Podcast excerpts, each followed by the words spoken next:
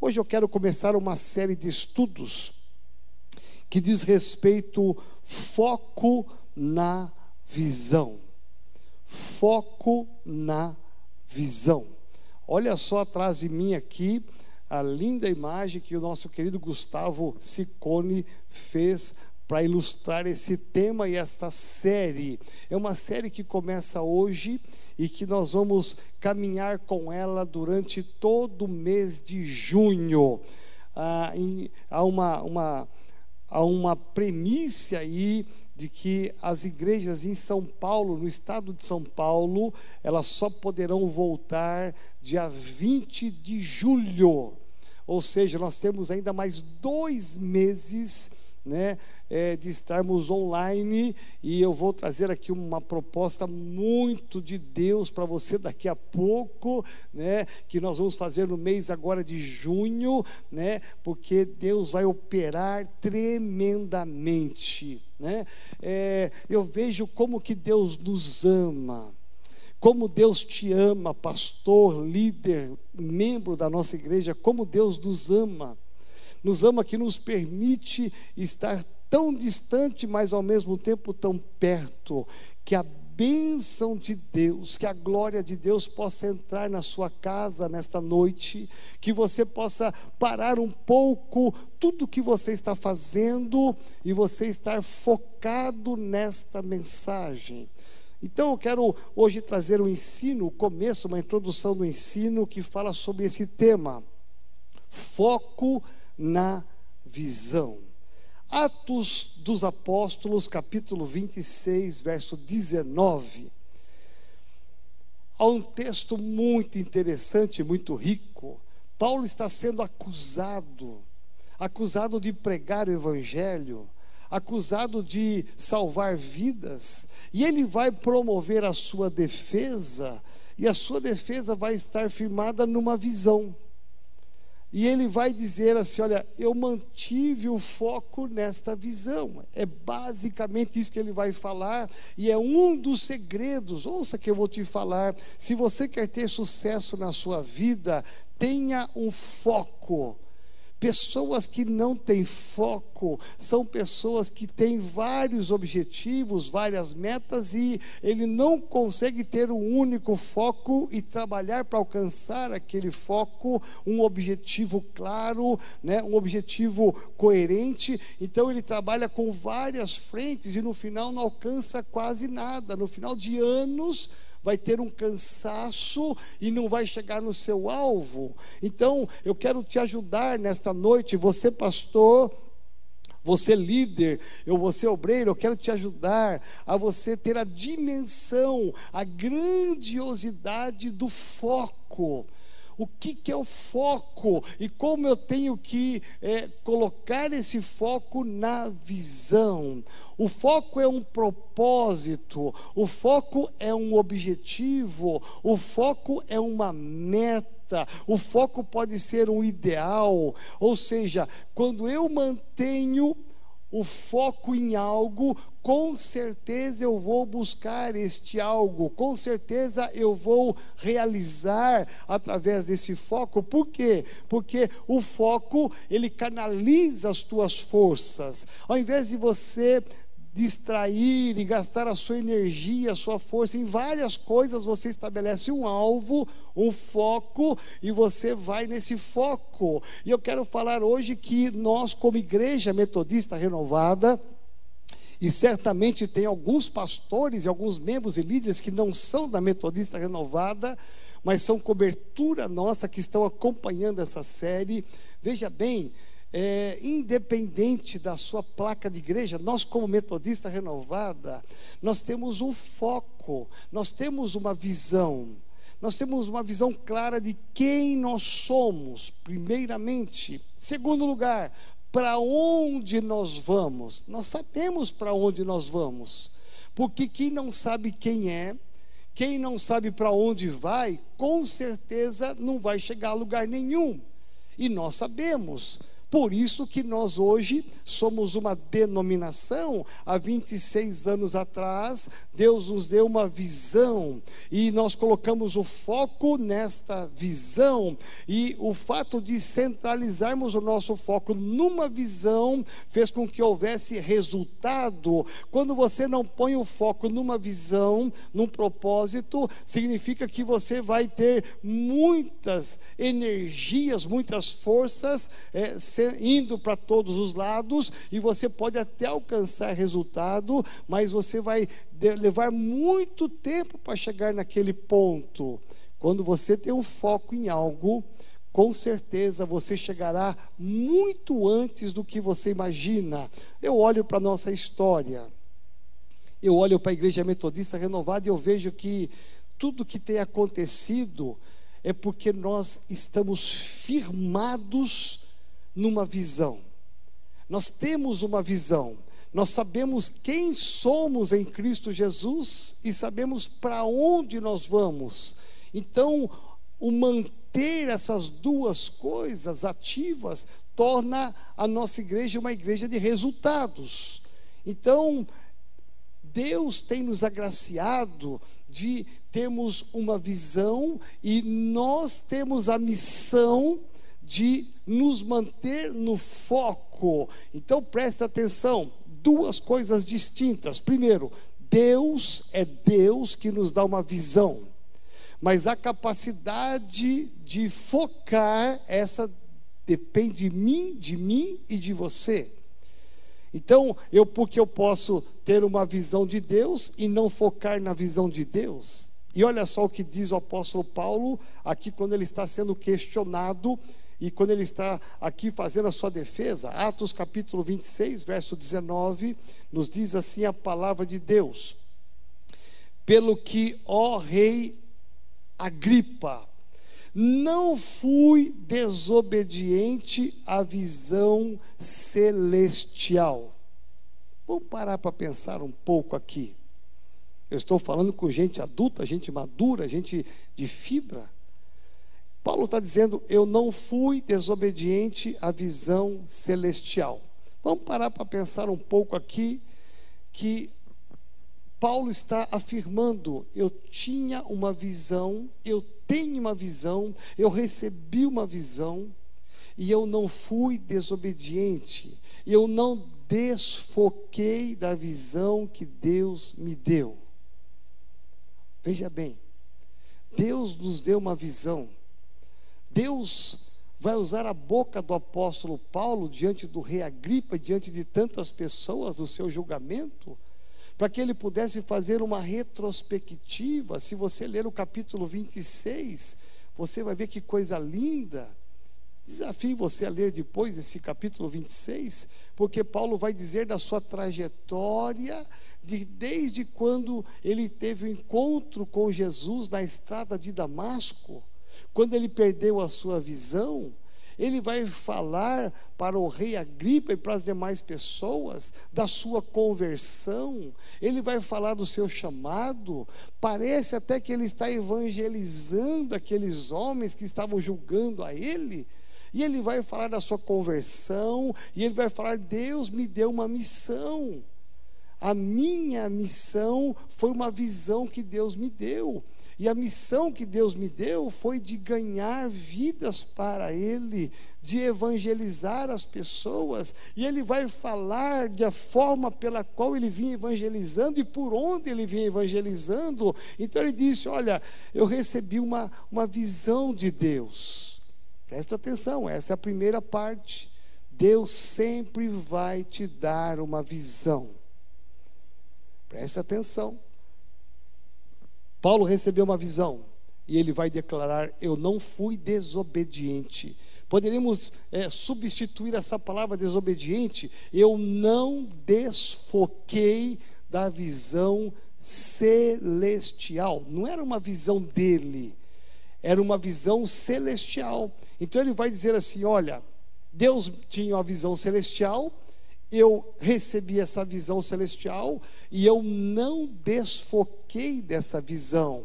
Por isso que a indignação das autoridades da época contra Paulo é porque tinha centenas e milhares de pessoas convertidas. Por quê?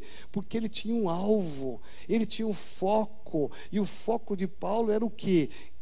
transformar corações para Jesus, levar as pessoas aos pés de Jesus. Preste bem atenção. Eu quero pensar aqui então com você que a grande habilidade, um dos grandes segredos, e eu quero ensinar para você, com toda humildade, eu quero ensinar para você nessa série como manter o foco na visão. Porque talvez você, pastor de uma igreja, você tem trabalhado tanto você tem se esforçado tanto, você tem pago um preço tanto pela líder de célula, de setor, de área, distrito, você paga um preço de oração, de jejum pelas vidas, você tem trabalhado tanto, você tem socorrido tantas pessoas, você tem ajudado tantas as pessoas, você tem feito coisas fora do horário, coisas que nem você sabia que tinha que fazer, mas você está fazendo. Aí você olha para trás e diz assim: bom, o que, que eu construí? O que, que eu levantei? Você vai perceber que às vezes não, não levantou quase nada, mas você gastou tempo, você se envolveu emocionalmente, você ajudou pessoas, porque certamente em algum momento houve o desfocar da visão. E eu quero então passar para você princípios, conceitos, valores que podem te levar a uma vida ministerial muito mais relevante, a você ter uma célula muito mais relevante, a você cumprir o seu chamado como pastor de uma célula, como pastor de uma igreja, com muito mais excelência do que você já faz, com muito menos esforço. Então vamos parar e pensar aqui que existe uma visão. E a visão ela é muito clara Mateus capítulo 28, de 18 a 20, Jesus vai deixar claro para cada um de nós qual é a nossa missão. Ou seja, a visão que eu tenho que ter é da minha missão. Jesus deixou uma missão, eu tenho que ter isso como a minha visão. Os meus olhos têm que estar focados na missão. E você vai ver aqui que existem muitas coisas que podem desviar o nosso olhar, o nosso foco da missão. E Jesus vai dizer em Mateus capítulo 28, 18 a 20: Jesus, aproximando-se dos discípulos, falou-lhes dizendo: Toda autoridade me foi dada no céu e na terra. Ide Portanto, fazei discípulos de todas as nações, batizando-os em nome do Pai, do Filho e do Espírito Santo de Deus, ensinando-os a guardar todas as coisas que vos tenho ordenado. Olha só a visão. E eis que estou convosco todos os dias até a consumação dos séculos. Você deve ter lido esse texto no mínimo umas 20, 30 vezes já, com certeza. Mas vamos parar para pensar: qual é a missão da igreja? Hum, qual é a missão da igreja? A igreja é um quartel-general. A missão da igreja não é ficar somente fazendo belas pregações nos domingos e apelos que as pessoas se emocionem, que as pessoas venham pautar e chorem, caiam no chão e tenham alguns arrepios. Isto é apenas uma parte, tudo isso é um mover de Deus, mas isso não é igreja. Isto é uma das maneiras de ser a igreja. O culto de celebração é apenas um aspecto dentre tantos aspectos de, uma, de algo que se chama igreja, corpo de Cristo. Então, a igreja, ela tem que saber qual é o papel dela. a visão tem que ser muito clara. E Jesus, ele foi muito objetivo. As últimas palavras de Jesus não foram palavras de grandes proporções, ele foi muito simples. Ele disse: Olha, toda autoridade me foi dada no céu e na terra. Ele começa por aí. Ele puxa para si, ele reúne nele mesmo a autoridade celestial e terrena. Eu tenho isso comigo. Então, é como ele dissesse: Olha, eu sou uma autoridade no céu e na terra. Então, o que eu vou falar para vocês agora é porque eu vou delegar essa autoridade para vocês fazerem. Jesus estava prestes a ser arrebatado, a subir aos céus. Depois dessas palavras, ele vai embora. Mas veja, antes de ir embora, as últimas palavras deles, que são palavras preciosas, valorosas. Eu já fiz uma sequência de mensagens durante um mês sobre estes versículos, tal a profundidade neles. Nós podemos pensar aqui um tanto de tempo só sobre autoridade, princípio de autoridade, delegação de autoridade, transferência de autoridade. Mas Jesus está dizendo: olha, eu sou uma autoridade. E essa autoridade eu vou dar para vocês, para que vocês tenham uma visão, para que vocês tenham uma missão. Vocês não vão fazer algo sem ter essa autoridade. Por isso que ele diz: portanto, portanto, ide e fazei discípulos de todas as nações, batizando-os em nome do Pai, do Filho e do Espírito Santo Veja, a primeira parte da nossa missão, né, imbuídos dessa autoridade, porque sem essa autoridade nós não fazemos nada. Essa autoridade é que nos protege de todos os perigos e males e ataques do diabo. Então, essa autoridade nos garante o buscar e o sair para uma visão. E a visão de Jesus é qual? Primeira delas, ide e fazei discípulos.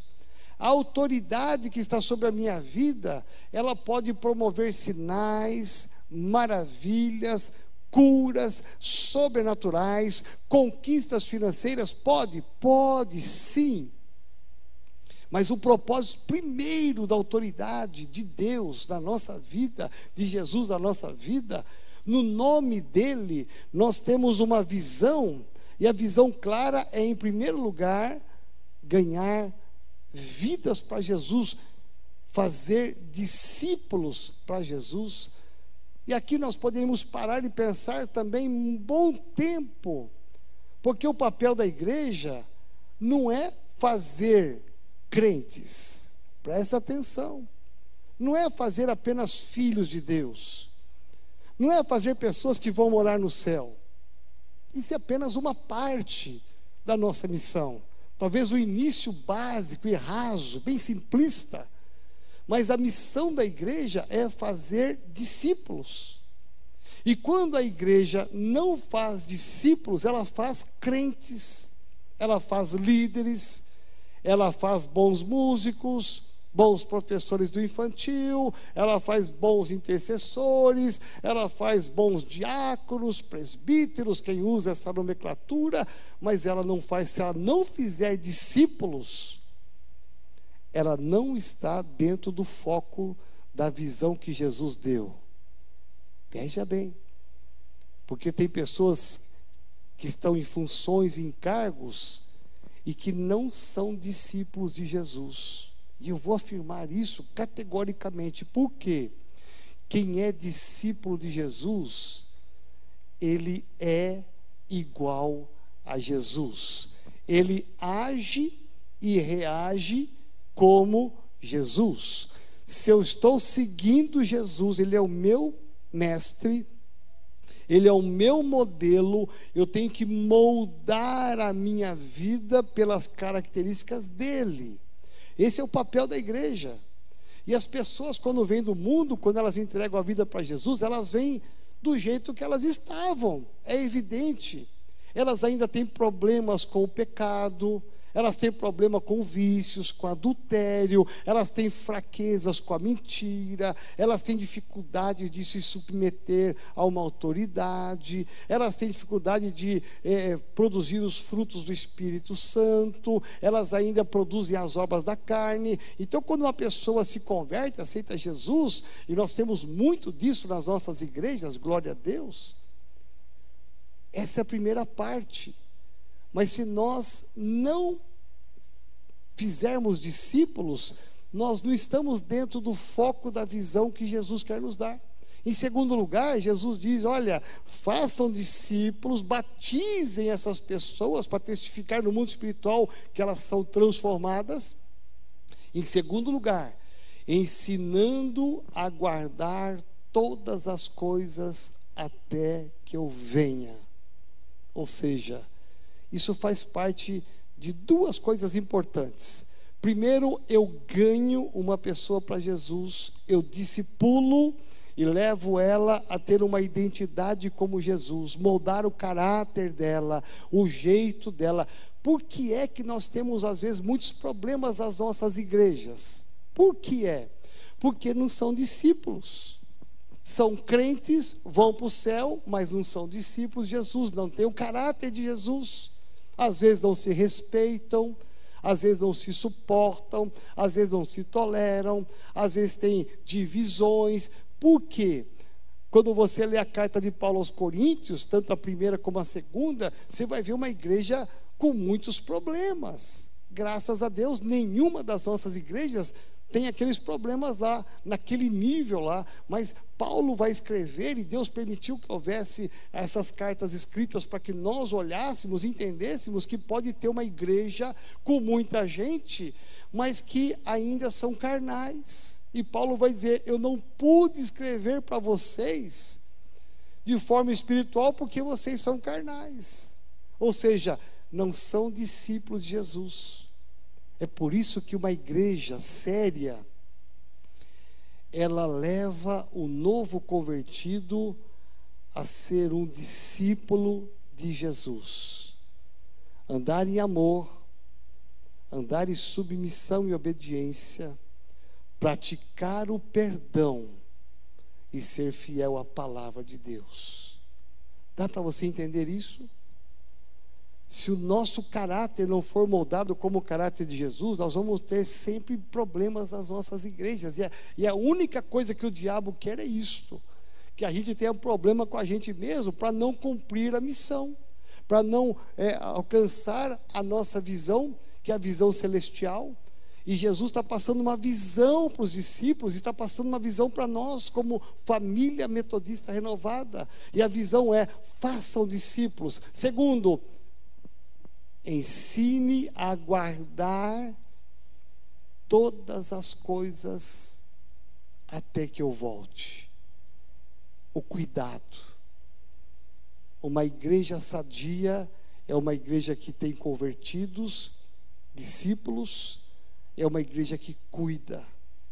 Veja, uma das maiores problemáticas da vida de pessoas que estão fora das igrejas hoje, lógico, um número muito grande de todas as igrejas e denominações. Sabe qual é o queixume deles? Não fui cuidado. Eu fiquei doente, ninguém me ligou. Eu me ausentei da igreja seis meses, por várias razões, que eu fiquei chateado, alguma coisa lá que aconteceu, ninguém me procurou. Nós temos aqui na igreja casos, na sede, casos, que a pessoa veio para cá e ficou seis meses, ele e a mulher aqui na igreja, estão até hoje, ficaram seis meses aqui, era de outro ministério, possui uma liderança altíssima na outra igreja, e eles vieram para cá por várias razões. Seis meses se passaram, e um dia fui visitá-los, eles disseram: o senhor não acredita.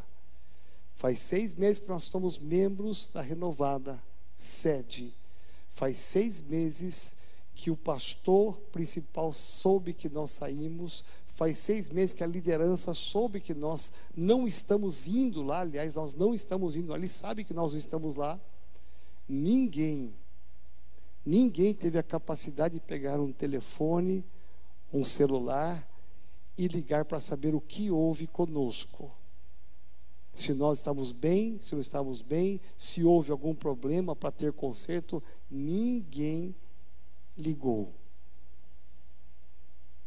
Jesus disse: a visão, faz parte da visão, duas coisas importantes: fazer discípulos e ensinar a guardar todas as coisas. Isso é cuidado.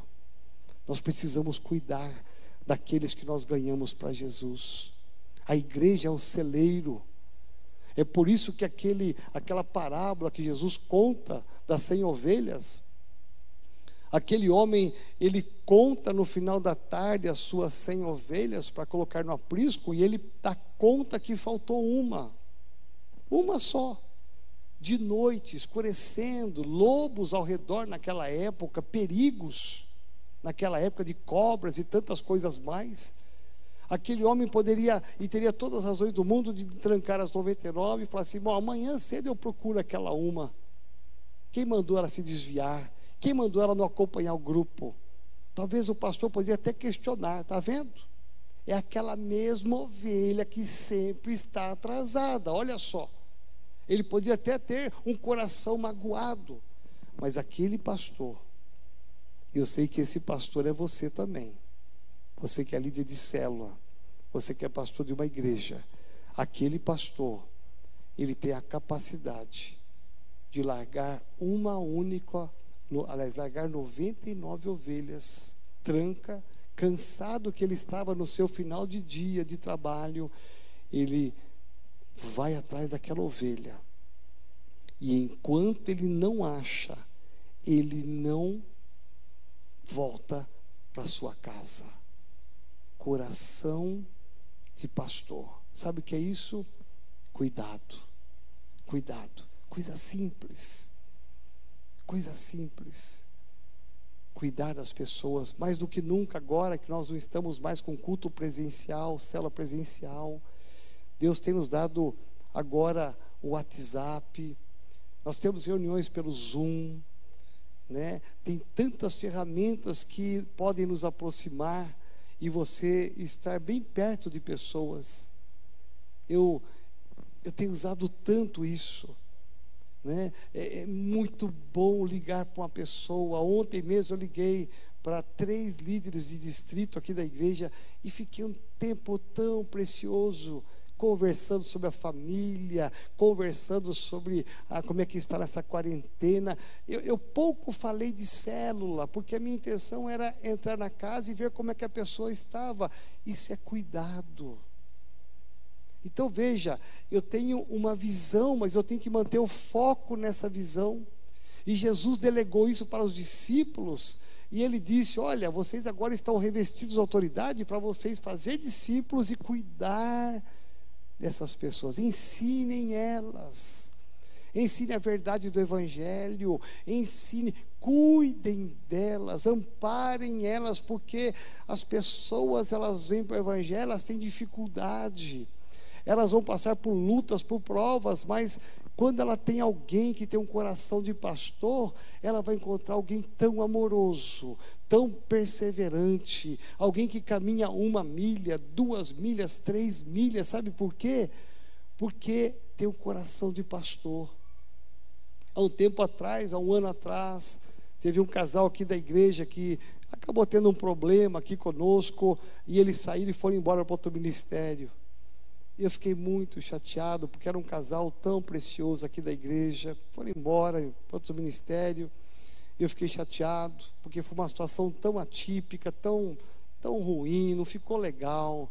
Porque nós amávamos esse casal, nós, nós acompanhamos toda a trajetória deles, desde a conversão até ele se transformar no líder, e ela também. E foram embora. Agora, nesses cultos online, logo no comecinho, para minha surpresa e alegria e alegria do coração de Deus, eu recebo uma ligação dele no domingo à tarde, numa das primeiras palavras online. Eu nem tinha mais falado com ele, nem mais tinha ligado para ele, porque ele foi embora para outro ministério, eu respeitei, né? Abençoamos e respeitamos. Agora ele fica focado no ministério dele lá. E de repente, Um domingo à tarde eu recebo uma ligação dele. Pastor Joel,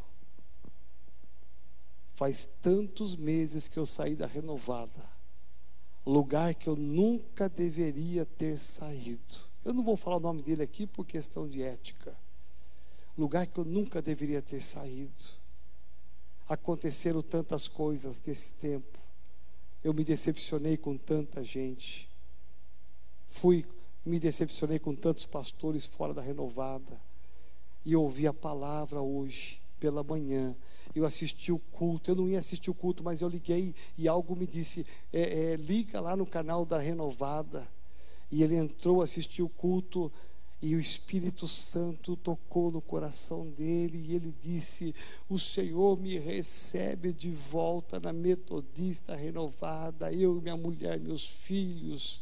Eu disse: Sim, filho, nós te recebemos, é, é a nossa oração. Volta para a sua casa. Eu, eu, tô, eu não vejo a hora de acabar a quarentena e dar um abraço nele, na esposa dele, nos filhos dele. Eu não vejo a hora de apertá-lo e dizer: Seja bem-vindo à tua família novamente. Retoma a unção que Deus te deu.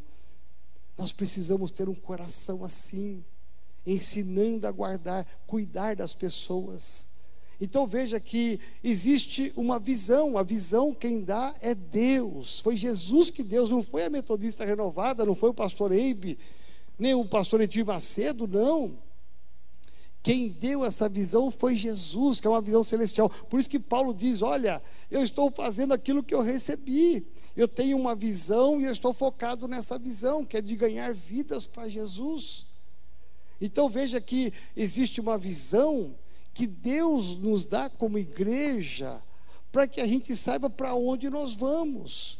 Porque uma pessoa que não tem visão, ela anda para todo lado desfocada ela não tem um propósito, não tem uma meta, e bate cabeça aqui, bate cabeça lá, não sabe é, que faculdade vai fazer, não sabe que, que trabalho vai, vai servir, não sabe que país vai passear, é, não tem uma visão clara. E, e Jesus dá uma visão muito clara, muito simplista, só duas coisas.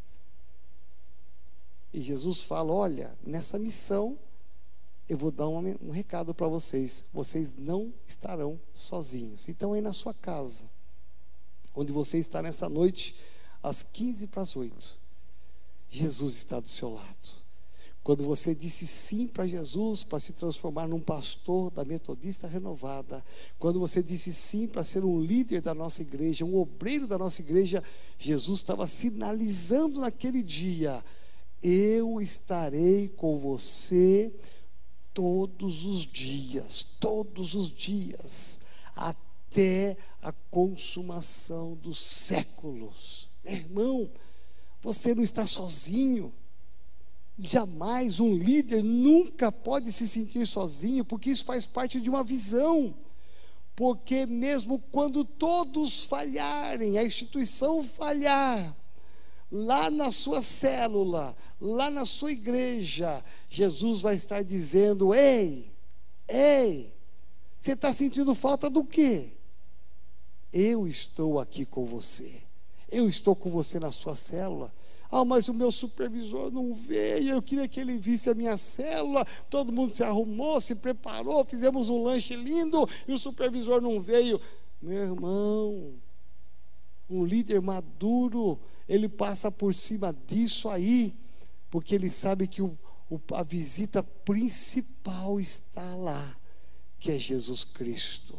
Se o seu supervisor não pôde vir por qualquer razão, meu irmão, não leva isso em conta, porque a presença mais importante está lá, que é Jesus Cristo. Lógico, se o supervisor puder estar lá, melhor ainda, vai estar o supervisor e Jesus. Mas se não tiver, está você e Jesus. Amém? Olha que coisa interessante. Eu quero passar então para você aqui cinco situações que podem desviar você da visão, tirar você do foco da visão. Por quê? Se eu tenho uma visão como líder e pastor, preste bem atenção, existe uma estratégia diabólica diabólica, presta atenção, demoníaca, do inferno. Eu vou deixar bem claro para você, para que você saiba da visão, mas para que você não mantenha o foco na visão, porque a visão é de Deus. Mas o foco tem que ser seu é um esforço seu, é uma, uma dedicação tua, é um envolvimento seu, é uma capacidade sua. Deus nos dá a visão, mas a capacidade de focar nessa visão depende de mim e de você. E é onde grande maioria das pessoas, de líderes, se perdem, de pastores se perdem. Gente boa, eu conheço pastores de gente, gente muito boa, está 50 anos na mesma igreja, não tem 30 membros. Veja, é alguém que ora, alguém que jejua, vai para o monte, é alguém que é dizimista, eu conheço, lê a Bíblia, é alguém de muita oração, eu conheço ele, eu conheço a idoneidade dele, mas por que, que só tem 30 membros? Ele sabe da visão, mas está não está focado nessa visão. O que, que acontece? Passam-se os anos e ele não alcança a visão, porque não tem o foco. Veja que isso é uma estratégia do diabo, não é um privilégio só de alguns. O diabo tenta de todas maneiras, de todas as maneiras, tirar a gente do foco. Olha só, vamos pensar então em algumas, em algumas situações né, algumas, algumas maneiras que nós podemos sair do foco. Primeira delas, a falta de entendimento da visão. Você pode estar na visão do MDA, que é a visão que nós seguimos. Você pode fazer parte de uma estrutura de liderança. Ser uma cela muito boa de comunhão. Pastor, mas não tem que ter comunhão na célula, não tem que juntar os irmãos para ter comunhão? Tem, lógico. Mas se você não tiver entendimento claro da visão que é de fazer discípulos e cuidar dessas pessoas, de ganhar vidas e cuidar delas, vai passar um ano e você está com dez pessoas. Um ano e meio, dez pessoas. Algumas vão, outras faltam, outras vão, outras faltam, mas a média de 10. É uma célula? É. Mas a visão é de ganhar e cuidar. Não é só cuidar, é de ganhar. Então, quando eu não tenho esse entendimento claro, eu acabo desviando meu foco. A minha célula é uma bênção. Lógico, vai ser uma bênção, porque tem comunhão, a gente estuda a palavra, fazemos o resumo, tem o louvor abençoado. Agora, online, nós não estamos tendo assim essa pegada toda e fazendo a célula como ela deve ser feita, mas as células estão acontecendo. Por exemplo, eu tenho um alvo.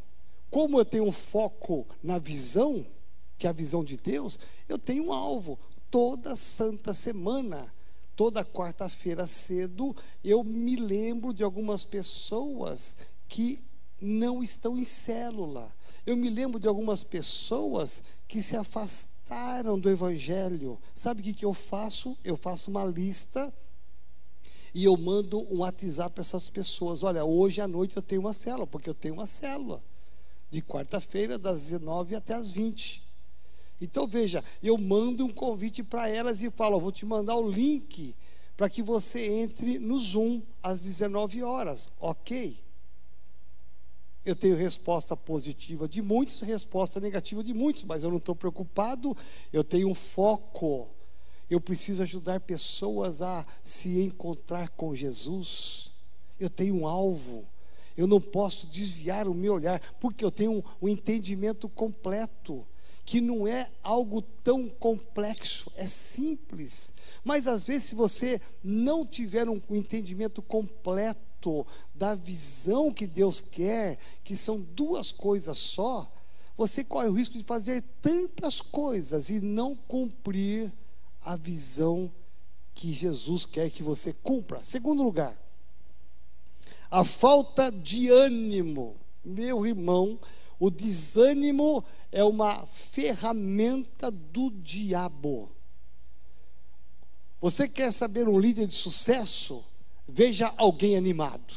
Ah, meu irmão, é alguém animado, ele pode não ter muita habilidade, ele pode não ter muito conhecimento, ele não pode ter muito carisma, ele talvez não é muito de oração, ele não é muito leitura da Bíblia, ele é mais ou menos, mas se ele é animado, meu irmão, ele vai longe porque ele pega aquela visão, ele transforma aquilo ali num ânimo, aquilo ali é uma mola para ele pular cada vez mais alto. Então, quando você pega um líder que está desanimado, um pastor desanimado, tenha certeza absoluta, ele está desviado do foco, ele está perdendo o foco dele, da visão.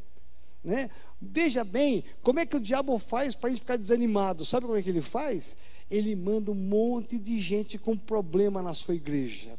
Ele manda um monte de gente na sua célula. Problema de casamento, problema de filhos, é problema financeiro, é problema de imoralidade. Aí você fala: Meu Deus, mas que eu fui fazer de aceitar ser líder de célula? Deus, por que, que o Senhor me chamou para ser pastor? Aí você começa a ficar desanimado, porque as lutas, elas vêm para te desanimar. A falta de objetivo te desanimam. Então, o desânimo, ele pode desviar o teu foco. Você perde o foco, fala: "Não, não vou mais não vou nem mais cuidar dessa turma, não. Vou fazer as coisas como tem que ser feita, cumprir tabela lá e pronto. O desânimo pode desviar o foco da visão. Terceiro lugar, a falta de objetivos claros. Quais são os seus objetivos para a sua igreja, pastor? Nós temos objetivos aqui na sede. Quais são os seus objetivos na sua célula? Porque se você não tiver um objetivo claro, isso vai desviar você do foco. Você tem dois projetos da visão: ganhar e cuidar. Ponto. Se você não tem isso como objetivo claro, você pode ou só ganhar e não cuidar e perde, ganha, não cuida e perde, ganha. Você fala, pastor, não para ninguém na minha igreja, santo de Israel. Aí você levanta as fichas de visitantes do ano, tem lá 50, 100 pessoas. Aí você olha a sua igreja e fala, e não sai dos 70. Mas o que, que aconteceu com essas 100 que passaram pela igreja? Por que, que elas não ficaram? Presta atenção. Na célula não é diferente. Na célula passou tanto de gente, mas o povo não fica na minha célula, não sei o que acontece. Eu preparo uma boa palavra, eu preparo um bom louvor, eu tento agradar todo mundo, mas o que, que acontece que eles não param na minha célula? Então pode ser uma falta de objetivo claro, né? Ou seja, você tem que ter uma meta eu não vou perder nenhum daqueles que Deus colocar na minha mão, na minha célula, na minha igreja. Eu vou atrás. Se alguém está escapando, eu vou atrás. Se alguém não veio na minha célula, eu ligo no mesmo dia, no dia seguinte já ligo. Olha, o que, que houve? Eu senti a sua falta, a sua ausência. Olha, você fez falta. Ou seja, você fica preocupado em cuidar daquela vida para que ela não se distancie e abandone a célula a igreja. Então você tem que ter uma meta clara, ou seja, é ganhar e cuidar. Quarto lugar, o medo da missão e da responsabilidade. O que pode roubar o teu foco é você ser tomado de medo da responsabilidade de cuidar de uma igreja, da responsabilidade de cuidar de uma célula, de cuidar de vidas. Alguns falam assim, mas olha, como é responsabilidade de cuidar de uma vida, dar o rumo para ela, como é difícil, que responsabilidade. Então, se a pessoa é tomada de medo, ela perde o foco dela, da visão. E quinto e último lugar, o medo das dificuldades. Medo das dificuldades. Ou seja, quando nós temos medo das dificuldades, a gente nunca vai, você nunca vai alcançar a visão. Preste bem atenção. Eu não sei como é que é a sua história, mas vou contar da minha. Eu, eu cheguei até onde eu cheguei hoje aqui, né? é, como pastor, como apóstolo, não é porque minha vida foi moleza só, não. Ah, pastor, o senhor fala isso porque a sua vida foi só de vento em polpa, tudo deu certo para o senhor. Não. Eu passei muitas dificuldades, muitas lutas no ministério, você não tem nem ideia. Eu já até preguei sobre isso aqui na igreja. Mas nada disto roubou a minha capacidade de me manter no foco. Eu tinha um foco, eu tinha, como tenho até hoje, um alvo, e eu não abro mão desse alvo por nada. Pode vir a luta, a dificuldade, meu irmão, estamos no meio da quarentena, isso não tem me abatido, tem me preocupado, mas não me abate. Sabe por quê? Porque eu tenho foco. E o meu foco é a visão celestial, e eu não tiro os meus olhos jamais dela, eu não me distraio com outras coisas, eu fico focado nela. Agora, vamos pensar aqui, eu quero terminar essa introdução, e a semana que vem eu começo, fica tranquilo, né? Fala, meu pai, semana que vem eu continuo, parte 1. Alguns focos positivos, né? É, ou seja, vamos pensar aqui em Abraão. Abraão. Abraão foi um homem que teve um foco na sua missão. Ele não desviou o foco da visão. Deus disse para Abraão: Olha, sabe aquele presente que eu te dei chamado Isaac? Sei. Aquilo lá foi um sobrenatural, não foi? Foi. Resultado impossível? Sim. Então, agora você pega este menino, que foi um presente meu para você, é o seu único filho, você vai lá e leva e sacrifica lá no monte. Meu irmão, a Bíblia diz, capítulo 22, que no dia seguinte, Abraão não questionou, não perdeu a sua fé, Abraão não ficou bravo com Deus, ele pega o menino, o animal, os servos, os materiais para o holocausto e ele parte. Três dias de caminhada com seu filho Isaque eu tenho um alvo. Eu tenho uma visão. A visão é sacrificar. Se Deus pediu, eu vou fazer. Nada, nem mesmo o clamor do filho na hora que ele ia imolar, nem mesmo o clamor quando o filho disse: Pai, mas cadê o animal? Está aí o, está aí o cutelo, está aí a madeira, está tudo aí, cadê o animal? nem mesmo diante dessa pergunta que poderia ter abatido ele emocionalmente e tirá-lo do foco. Nem isso desviou ele do foco, porque ele ia sacrificar o seu filho Isaac. É um exemplo de alguém que não desviou seu foco de uma visão nós podemos pensar em Neemias, que eu já ministrei isso aí bem no comecinho da quarentena, no Neemias capítulo 1, versículo 4, quando ele sabe do seu irmão a respeito de Jerusalém, daqueles que restaram em Jerusalém, ele, ele é tomado de choro, ele ora, e ele se levanta e se propõe a reconstruir, e ele vai lá e inspeciona e vê que, e confere e vê que eles estão em miséria mesmo, está tudo destruído, mas isso não abate, porque Deus tinha colocado no coração dele, vai lá e reconstrua o muro de Jerusalém. Meu irmão, nem diante disso, das dificuldades, nem diante do, da problemática, dos inimigos que se levantaram, os três grandes líderes que se levantaram contra ele, nada disso roubou o seu foco. Eu tenho foco, o meu foco é reconstruir o muro. Gente, quem quer ir comigo, vamos. Juntou uma turma, uma galera e foram lá. Por quê? Eu não vou tirar os meus esforços, os meus olhos da minha visão que Deus me deu, que é reconstruir. Vamos olhar o livro de Daniel e a história dele.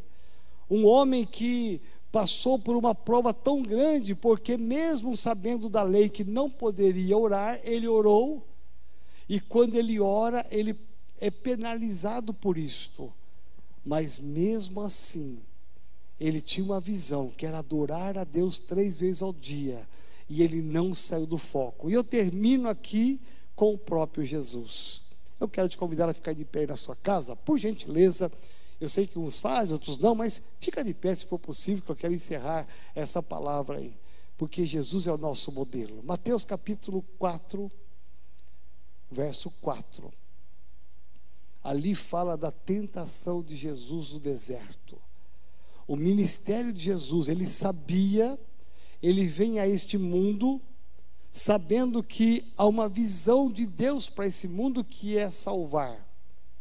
E ele sabe que para salvar esse mundo é a vida dele, o preço é a vida dele, ele sabe disso.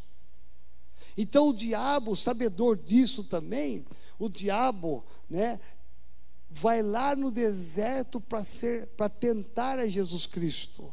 E ele tenta Jesus Cristo em três áreas diferentes que muitos de nós cairíamos. Mas Jesus tem um foco. Eu tenho uma visão. A visão é a cruz. Não era uma praia, não era um apartamento, não era um carro novo, era a cruz. Eu tenho uma visão. Eu enxergo a cruz. Eu sou a cruz.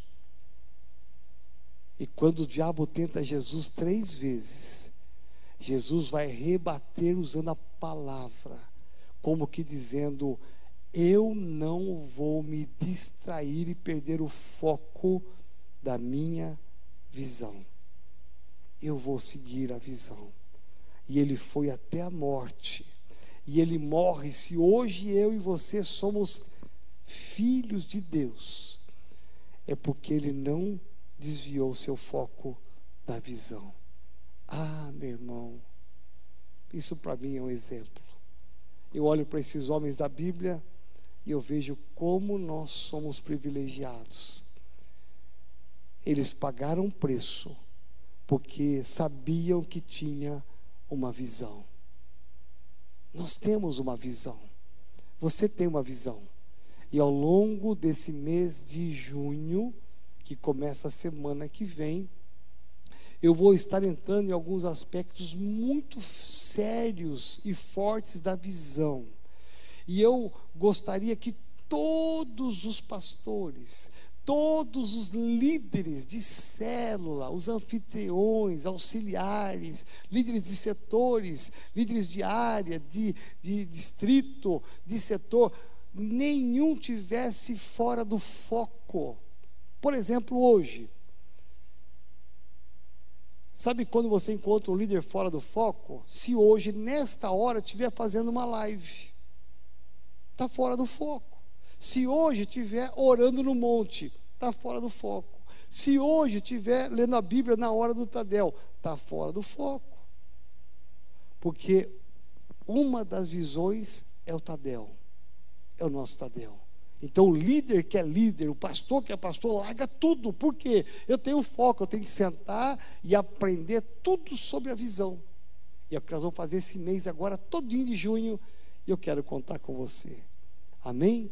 eu quero orar com você e depois vou te dar um aviso. Não vai embora não, aliás, não vai embora não, é, não vai para a cozinha comer sua pizza, sua janta, espera um pouquinho aí, tá bom? Pai, em nome de Jesus. Eu oro aqui, abençoo agora a vida de cada pastor, cada líder, cada membro. Deus, nós somos gratos a Ti. Eu te louvo a Deus porque eu posso chegar nesta casa, eu posso chegar nesse bairro, nessa cidade, nesse estado. Louvado seja o teu nome, porque nós vamos aprender agora, Senhor, uma série de estudos sobre o foco na visão.